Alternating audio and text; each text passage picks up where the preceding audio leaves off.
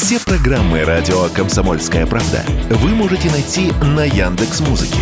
Ищите раздел вашей любимой передачи и подписывайтесь, чтобы не пропустить новый выпуск. Радио КП на Яндекс Музыке. Это удобно, просто и всегда интересно. Экономика на радио КП. Здравствуйте, дорогие радиослушатели! В эфире наш ежедневный обзор самых важных экономических новостей.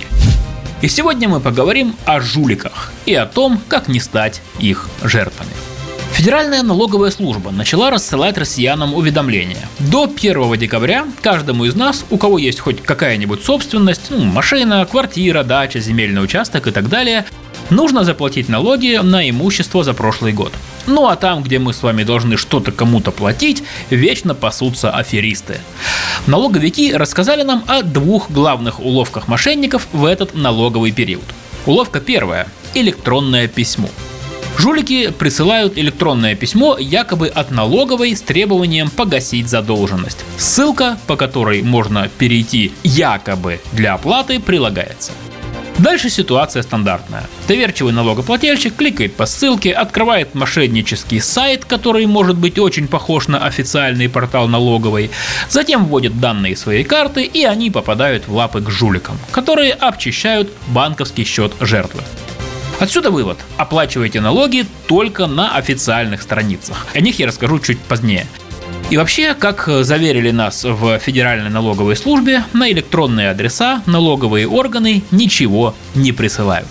И вторая уловка мошенников – это бумажная квитанция. В обычный неэлектронный почтовый ящик мошенники бросают поддельные бумажные уведомления о налогах.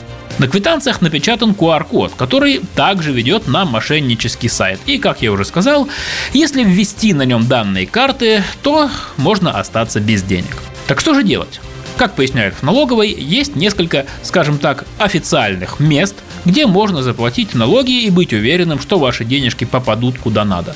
Среди них Личный кабинет налогоплательщика на сайте Федеральной налоговой службы. Ее адрес налог.ру.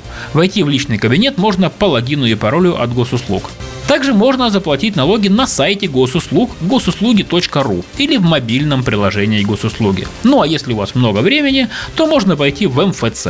Там тоже принимают налоговые платежи.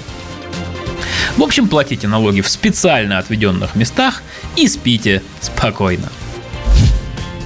И еще сегодня давайте обсудим грядущую электронную реальность. Цифровые паспорта, которые скоро должны войти в нашу жизнь.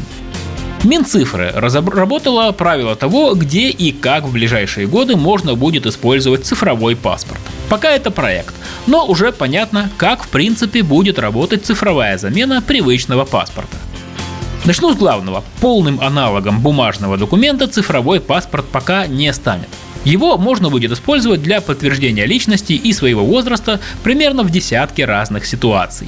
И тогда доставать из широких штанин э, вместо паспорта надо будет смартфон и показывать QR-код и фотографию через приложение госуслуги.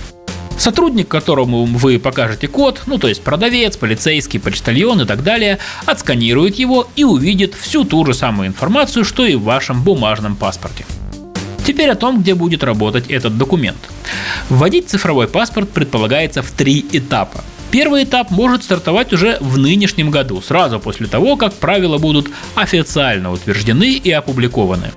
И тогда по документу можно будет покупать алкоголь и табак, подтверждать свой возраст при посещении музея или каких-то мероприятий, подтверждать свою личность при посадке в поезд дальнего следования, пользоваться некоторыми госуслугами и подтверждать свою личность в банках при условии, что вы там уже были идентифицированы по бумажному паспорту. На втором этапе, который предположительно начнется с 1 января следующего года, добавится еще несколько возможностей. Можно будет подтверждать цифровым паспортом свою личность при проходе на территорию предприятий, ну, кроме оборонно-промышленных, ядерных и прочих подобных объектов, а также использовать его на почте. И с 1 января 2025 года на третьем этапе, имея в кармане только смартфон, можно будет заселяться в гостиницу и получать услуги в медицинских организациях. И самое главное, прекращать выпуск и выдачу привычных паспортов, естественно, никто не планирует. Цифровой лишь дополнительная возможность. Кто не хочет им пользоваться, не надо. Можно и дальше продолжать ходить с обычным бумажным паспортом. «Экономика» на Радио КП.